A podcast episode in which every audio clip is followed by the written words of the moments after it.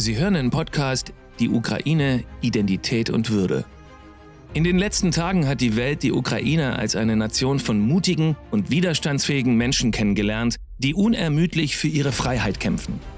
Wir haben unseren Feinden gezeigt, was sie erwartet, wenn sie unsere Würde, einen der Grundwerte der Ukrainer, gefährden. Viele Menschen in der ganzen Welt verfolgen nun die Nachrichten aus den ukrainischen Brennpunkten.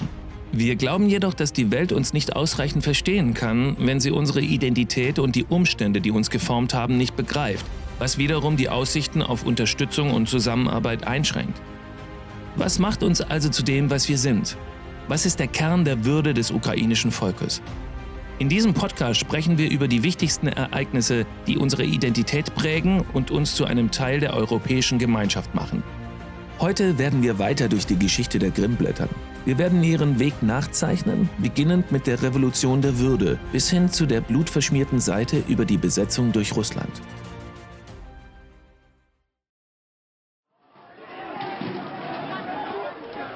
Während der Revolution der Würde war das Blutvergießen in Kiew ein Wendepunkt für alle Ukrainer.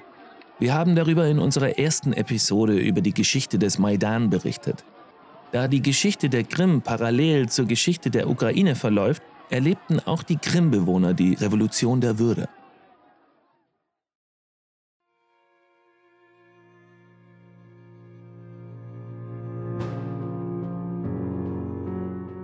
In jeder Stadt gab es lokal begrenzte Euromaidan-Proteste, während, Sie erinnern sich, das Epizentrum aller Geschehnisse Kiew war. Aber auch der Maidan-Protest auf der Krim nimmt in der Erinnerung vieler Ukrainer einen besonderen Platz ein. Während der Revolution der Würde, dem Maidan, gab es auch ein gegensätzliches Konzept, den sogenannten Anti-Maidan. Dabei handelte es sich um pro-russische Gruppen, die in der Regel künstlich zusammengestellt worden waren Sie wurden außerdem für ihre Proteste bezahlt, die sie im Namen Janukowitschs und der auf Russland ausgerichteten Politik veranstalteten. Ein solcher Anti-Maidan erreichte seinen Höhepunkt auf der Krim, einem symbolischen Ort, da Russland den fragilen Zustand der Krim, die fortwährend von der Ukraine wegzudriften drohte, ausnutzen wollte. Natürlich mit Hilfe der russischen Propagandamaschine. Dies haben wir in der vorherigen Episode erläutert. Aus Russland herbeigebrachte, wie auch lokal pro-russische Aktivisten protestierten für den Beitritt der Krim zu Russland. Nach dem 21. Februar 2014 wurde jedoch klar, dass die Revolution in Kiew gewonnen hatte.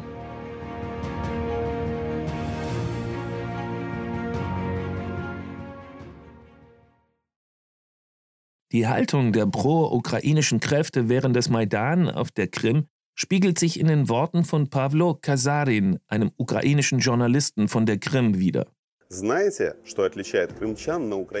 Wissen Sie, was die Bewohner der Krim von den Bewohnern des ukrainischen Festlands unterscheidet? Unser Wohnort ist ein Kennzeichen unserer Identität.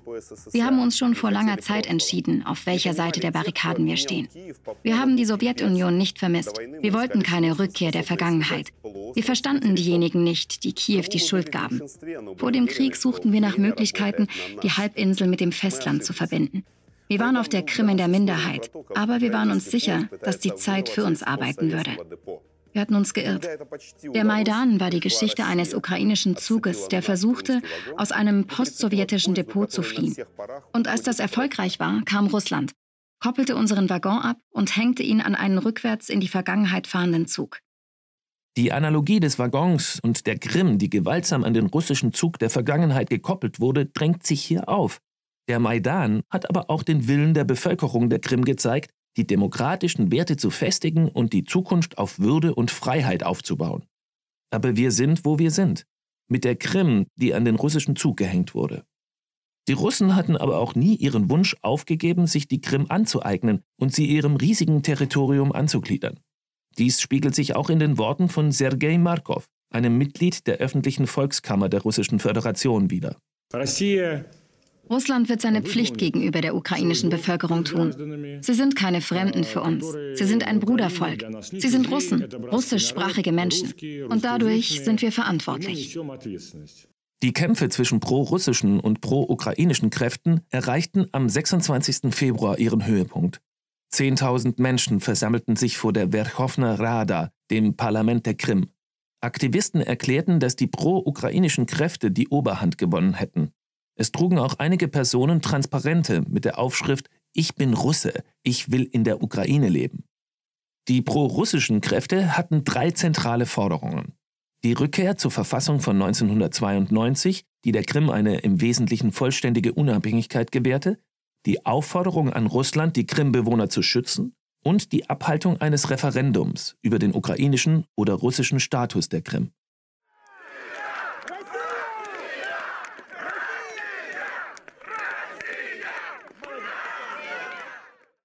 Das Krim-Parlament hielt jedoch dann keine Sitzung ab, da nur 49 der 100 Abgeordneten anwesend waren.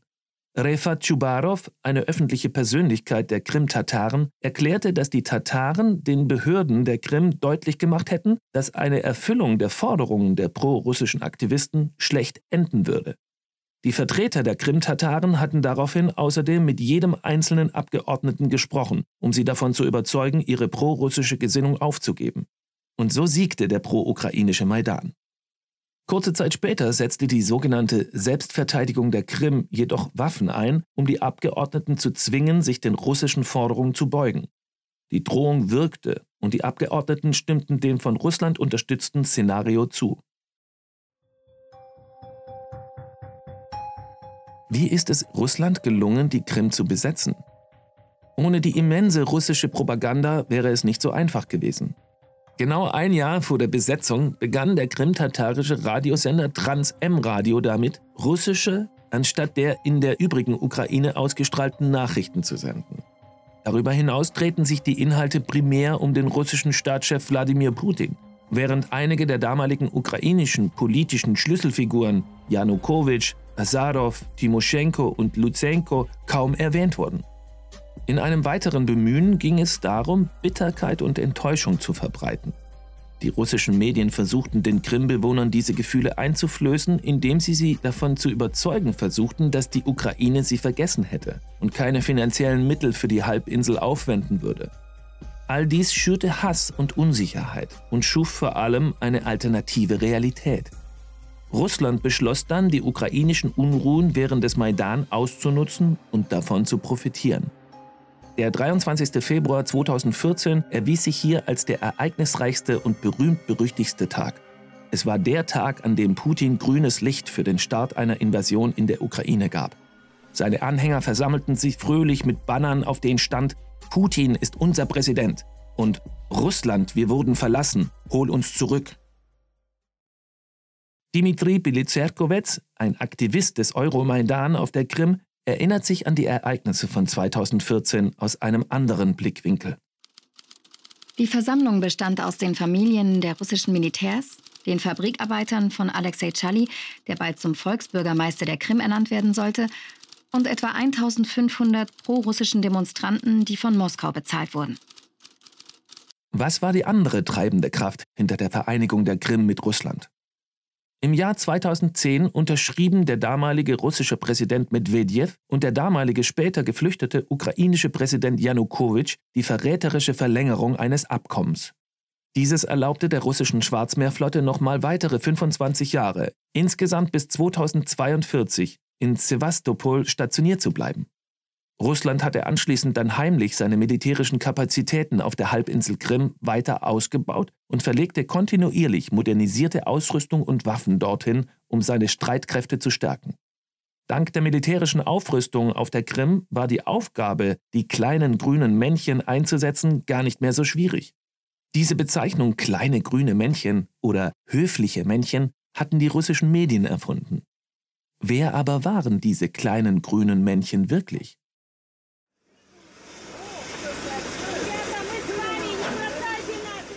Es handelte sich um russischsprachige, schwer bewaffnete Männer in grünen, nicht gekennzeichneten Uniformen, die das Parlament in Simferopol stürmten und auch die Kontrolle über andere strategisch wichtige Einrichtungen auf der Krim übernahmen. Russland bezeichnete sie dagegen als Selbstverteidigungseinheiten, die die Krim gegen die ukrainischen Ultranationalisten verteidigten. Seri Haiduk, der damalige Kommandant der ukrainischen Marine, berichtet, was er gesehen hatte. Wir konnten sie als Mitglieder der Brigade Nummer 810 der Marineinfanterie der russischen Schwarzmeerflotte identifizieren. Wir haben auch Kämpfer der Luftlandetruppen der Spezialeinheit Nummer 45 der Russischen Föderation identifiziert. Ihre Hauptrolle bei der Eroberung der Krim bestand darin, Blockaden zu errichten, die ukrainische Soldaten daran hindern sollten, ihre Stützpunkte auf der Halbinsel zu erreichen. Hierfür setzten sie auch Zivilisten als menschliche Schutzschilde ein, um ukrainische Grenzschützer dazu zu zwingen, ihre Waffen niederzulegen. Leider hatten die Grenzschützer keine Unterstützung, da die militärische Infrastruktur von den Russen blockiert wurde und Kollegen vom ukrainischen Sicherheitsdienst sie ebenfalls verraten hatten. Ein weiteres Problem war auch, dass die Ukraine zu diesem Zeitpunkt kein Staatsoberhaupt hatte, da Janukowitsch nach Russland geflohen war und seinem Land Schande bereitet hatte. Darüber hinaus waren die in Kiew verbliebenen Behörden nicht ausreichend für einen Gegenangriff vorbereitet. Und dann, am 16. März, ging der Kreml seinen letzten Schritt, um sich die Halbinsel Krim anzueignen. Das Pseudo-Referendum. Wieso war dies so anmaßend?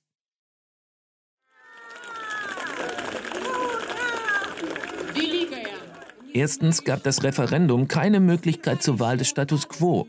Die Wähler konnten nur zwischen der Wiedervereinigung mit Russland oder der Wiederherstellung der Verfassung der Krim von 1992 wählen. Dieses Dokument räumte der Krim weitreichende Autonomierechte ein, die aber nichts mit der Vorstellung der an die Ukraine angegliederten Krim zu tun hatten. Zweitens war es aus der Sicht des ukrainischen Rechts illegal. Gemäß Artikel 73 der ukrainischen Verfassung haben allein die ukrainischen Behörden das Recht, territoriale Veränderungen einzuleiten. Darüber hinaus muss es sich um ein gesamtukrainisches Referendum handeln. Des Weiteren wurde es internationalen Beobachtern nicht gestattet, dem Referendum beizuwohnen. Journalisten der Krim berichteten aber, dass die Stimmzettel der Reihe nach an die immer gleichen Leute verteilt wurden und auch an Leute mit russischen Pässen ausgegeben wurden. Jetzt, nachdem wir die einzelnen Teile über die Besetzung der Krim zusammengesetzt haben, lassen Sie uns nun die Motive des Kremls untersuchen. Warum war und ist die Krim von solch großer Bedeutung?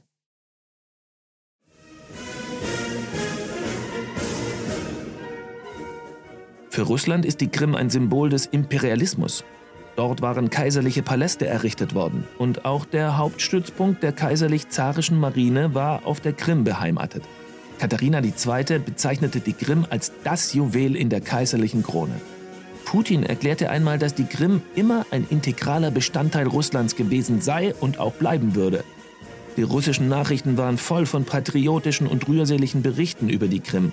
Angeblich hätte sie ihren Heimathafen wiedergefunden. Der russische Präsident war erfreut, die Geschichte der russisch-militärischen Pracht und Tapferkeit neu zu erzählen, die tief in der Geschichte der russischen Krim verankert sei. Dabei sprach er über die wichtigsten Städte der Krim, die Schlachtfelder des Krieges im 19. Jahrhundert gegen Großbritannien und Frankreich und des Zweiten Weltkriegs gegen die Nazis und bezeichnete sie als Orte, die uns am Herzen liegen. Allerdings erwähnte Putin nicht, dass das Land bereits seit dem 18. Jahrhundert immer schon nur okkupiert war. Neben ihrem ideologischen Wert ist die Halbinsel Krim auch von großer militärischer Bedeutung für Russland. Der Staat, der die Krim kontrolliert, kontrolliert auch das Schwarze Meer. Die Reichweite von dort stationierten Flugabwehr- und Küstenraketen reicht aus, um das gesamte Meer abzudecken. Darüber hinaus ist das Schwarze Meer auch eines der Meere, die Russland nahe genug sind, sodass von dort aus das eigene Territorium angegriffen werden könnte. Sie haben vielleicht gehört, dass Russland in vielen Ländern, Moldawien, Georgien, Syrien und vor allem der Ukraine, versucht hat, seine Invasion zu rechtfertigen. Sein plausibler Vorwand für einen vollwertigen Krieg war eine Operation zur Friedenssicherung. Oder noch ein anderes überzeugendes Argument. Es handele sich um eine sogenannte Operation unter falscher Flagge. Es ist also eure eigene Schuld. Ihr habt euch selbst bombardiert. Ihr habt euer eigenes Volk verraten. Und natürlich liegt die Schuld bei der westlichen Welt. Diese zynische Doktrin wurde beibehalten und auch 2022 in der Ukraine wieder angewandt. Krieg ist Frieden wird zum Dogma. Es ist, als befinde man sich in der Welt von George Orwell. Wie war es nach der Besetzung der Krim, ein unabhängig frei denkender Bewohner der Krim zu sein? Die Realität auf der russischen Krim wurde für pro-ukrainische Aktivisten zur Hölle. Jede Demonstration, jeder persönliche Protest und sogar Facebook-Posts genügten den russischen Obrigkeiten, um sofort die Verfolgung aufzunehmen. Es ist unerträglich, das alles zu sehen. Aber anscheinend bekümmert es die Menschenfresser nicht, die unsere Obrigkeit repräsentieren. Manche Leute fragen, warum strengen sie sich so an? Warum riskieren sie ihr Leben? Sie sagen, sei doch zuerst mal gnädig zu dir. Und ich sage, tut mir leid, aber wenn wir jetzt gnädig zu uns sind, wie sollen dann unsere Enkel leben? Aktivisten wurden festgenommen und gefoltert. Teils wurden Strafverfahren gegen sie eingeleitet, doch teils wurden sie auch einfach entführt. Manchmal wurden die verschleppten Aktivisten nie wieder oder tot aufgefunden. Die Anschuldigungen waren absolut absurd. Terrorismus, Waffenbesitz und Angriffe auf die Infrastruktur. Lassen Sie uns das Ganze konkreter an einem Beispiel betrachten. Haben Sie schon von dem weltberühmten ukrainischen Filmemacher Oleg Sentsov gehört? Seine Geschichte wurde zu bekanntesten unter den mehr als 100 Verfahren, die gegen Krim-Tataren geführt wurden. Sentsov wurde wegen terroristischer Aktivitäten zu 20 Jahren Haft verurteilt. Die ganze Ukraine verfolgte das Schicksal des Gefangenen, sein Hungerleiden und wie die Russen ihn folterten. Glücklicherweise wurde er 2019 freigelassen. Hier ein Auszug aus einem von Oleg Sentsov verfassten Brief. Es ist unwahrscheinlich, dass ich am Ende frei sein werde, aber es wäre wünschenswert. Hier in der Gefangenschaft hat man uns alles genommen. Zwar wurden wir nicht der Freiheit beraubt, die uns niemand nehmen kann, doch wird sie uns dahingehend vorenthalten, dass wir praktisch nichts für unser Land tun können. Es gibt aber eine sehr wichtige Aufgabe, der wir uns stellen müssen. Wir müssen durchhalten. Befreien Sie uns nicht um jeden Preis. Der Sieg rückt deshalb nicht näher. Aber uns als Werkzeug gegen den Feind einzusetzen. Ja, Sie müssen nur wissen, dass wir nicht ihre Schwachstelle sind.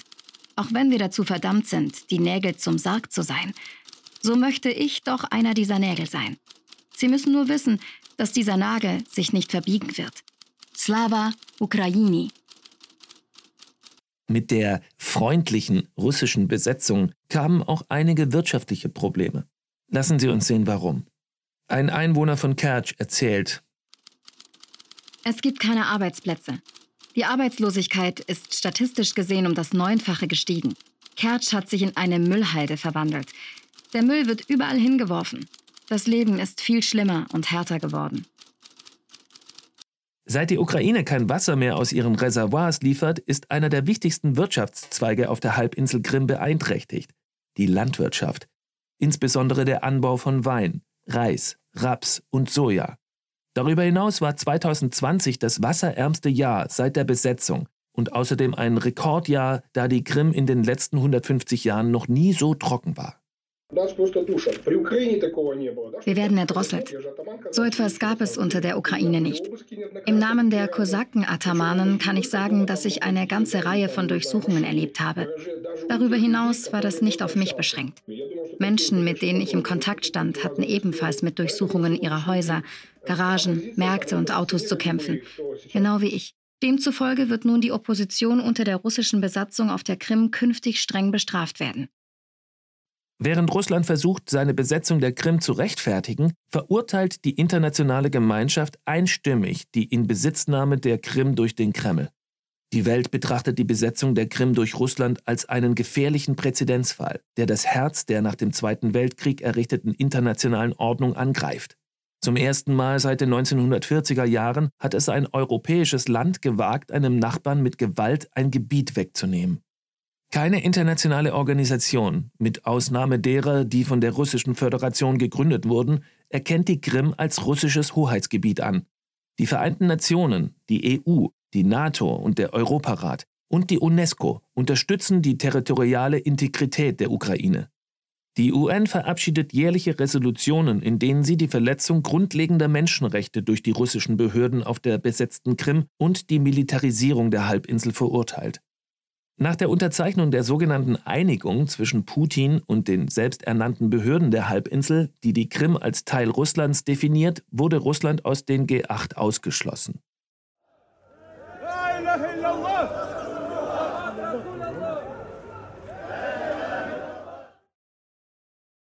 Fast acht Jahre sind jetzt vergangen und obwohl die Krim immer noch unter der illegalen Kontrolle Russlands steht, ist sie von der internationalen Tagesordnung verschwunden.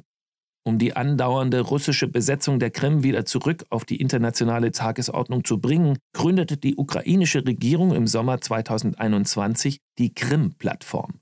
Das erste Gipfeltreffen der Krim-Plattform fand am 23. August in Kiew statt. 46 ausländische Delegationen nahmen an dem Gipfel teil und unterzeichneten eine gemeinsame Erklärung, in der sie zur Wiederherstellung der territorialen Integrität der Ukraine aufriefen. Mustafa Djemiljew, ein prominenter Politiker der Krim-Tataren, der sich für die Wiedererlangung der Krim einsetzt, erklärte im Namen der Krim-Tataren auf dem Gipfeltreffen der Krim-Plattform in Kiew,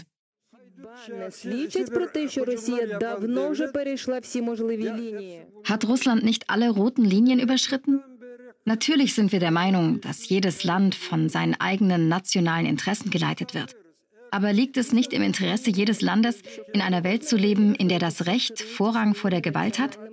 Diejenigen, die dieses Prinzip verletzen, müssen bestraft werden. Es ist klar, dass jedes Land sein Territorium vor der Invasion durch andere Länder schützen muss. Aber ist es nicht auch klar, dass kein Land sicher ist, wenn die Beschlagnahmung des Territoriums eines anderen Landes ungestraft bleibt? Die Krim-Tataren haben ein Sprichwort. Das Reich der Schakale währt so lange, bis sich die Löwen auf ihre Hinterbeine stellen. Wir hoffen immer noch, dass die Weltgemeinschaft aufsteht, damit das Recht und nicht rohe Gewalt über unser Land herrscht. Die Krim-Tataren haben die Besetzung der Krim durch Russland nie akzeptiert. Daher intensivierten sie ihren Kampf für die Zugehörigkeit zur Ukraine, als Russland am 24. Februar in die Ukraine einmarschierte. In Chonha, der administrativen Grenze zur besetzten Krim, versammelten sich die Krim-Tataren mit ukrainischen Flaggen und Flaggen der ethnischen Gruppe der Krim-Tataren und forderten das Ende der Okkupation der Halbinsel. Auf dem Twitter-Account der okkupierten Halbinsel erschien eine patriotische Nachricht. Hm, ich glaube, meine Rückkehr zur Ukraine steht kurz bevor. Viele Krimtataren schlossen sich den Streitkräften und der Territorialverteidigung der Ukraine an. Gennady Afanasiew, ein ehemaliger politischer Gefangener Russlands, der vom FSB gefoltert wurde, zog in den Krieg. Er erklärte, Kurz gesagt, ich habe mich den ukrainischen Streitkräften angeschlossen, um die Ukraine zu verteidigen. Ich möchte den Ukrainern und den Bewohnern der Krim nur eines sagen. Die Krim wird bald ukrainisch sein. Die Ukraine wird von Besatzern und Invasoren befreit werden. Wir werden sie alle töten und besiegen. Dies zeigt, dass man zwar das Territorium eines Menschen illegal in Besitz nehmen kann, aber niemals sein Herz. Heute schlägt das Herz der Menschen auf der Krim im Rhythmus der Ukrainer. Es ist die Geschichte der mutigen, freiheitsliebenden und ehrlichen Krim-Tataren, die schon lange ihr Blut in einem gnadenlosen Kampf um ihr Land vergießen. Und trotzdem bahnen sie sich weiter ihren Weg hin zur vollständigen Freiheit. Lassen Sie uns nun weiter in den Seiten blättern und fortfahren, die Würde und Freiheit in der ukrainischen Identität zu erforschen. Slava Ukraini!